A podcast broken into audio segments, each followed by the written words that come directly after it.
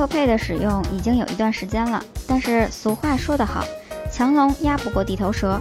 在支付宝、微信支付等支付方式已经基本形成网络的现在，其他的支付方式的确是不太好混。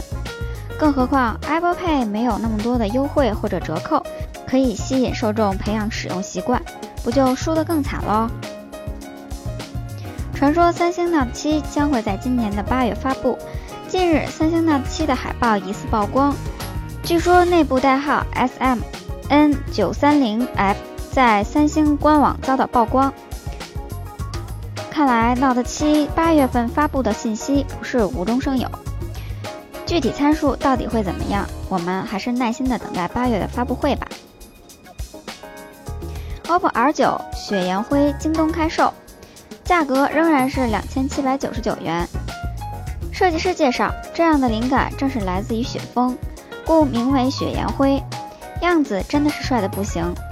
机身正面是一块一九二零乘一零八零像素分辨率的五点五英寸屏幕，有着非常细腻的显示效果。OPPO R9 还搭载了正面按压式指纹识别键，附以高宝石材质，令指纹识别更加迅速。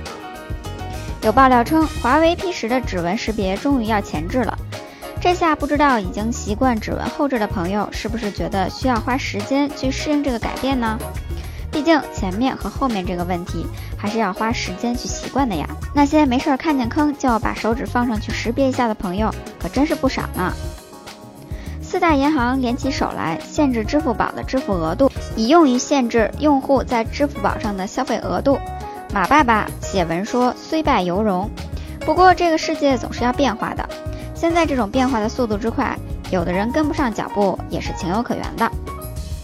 苹果居然在专利上栽了个跟头，北京市知识产权局批示，iPhone 六、六 S 在外观设计上侵犯了北京百利公司的专利权，其责令苹果公司停止销售被控侵权产品。看了这条消息，刚刚放在嘴里的凌迟就掉了出来。到底是什么情况呀？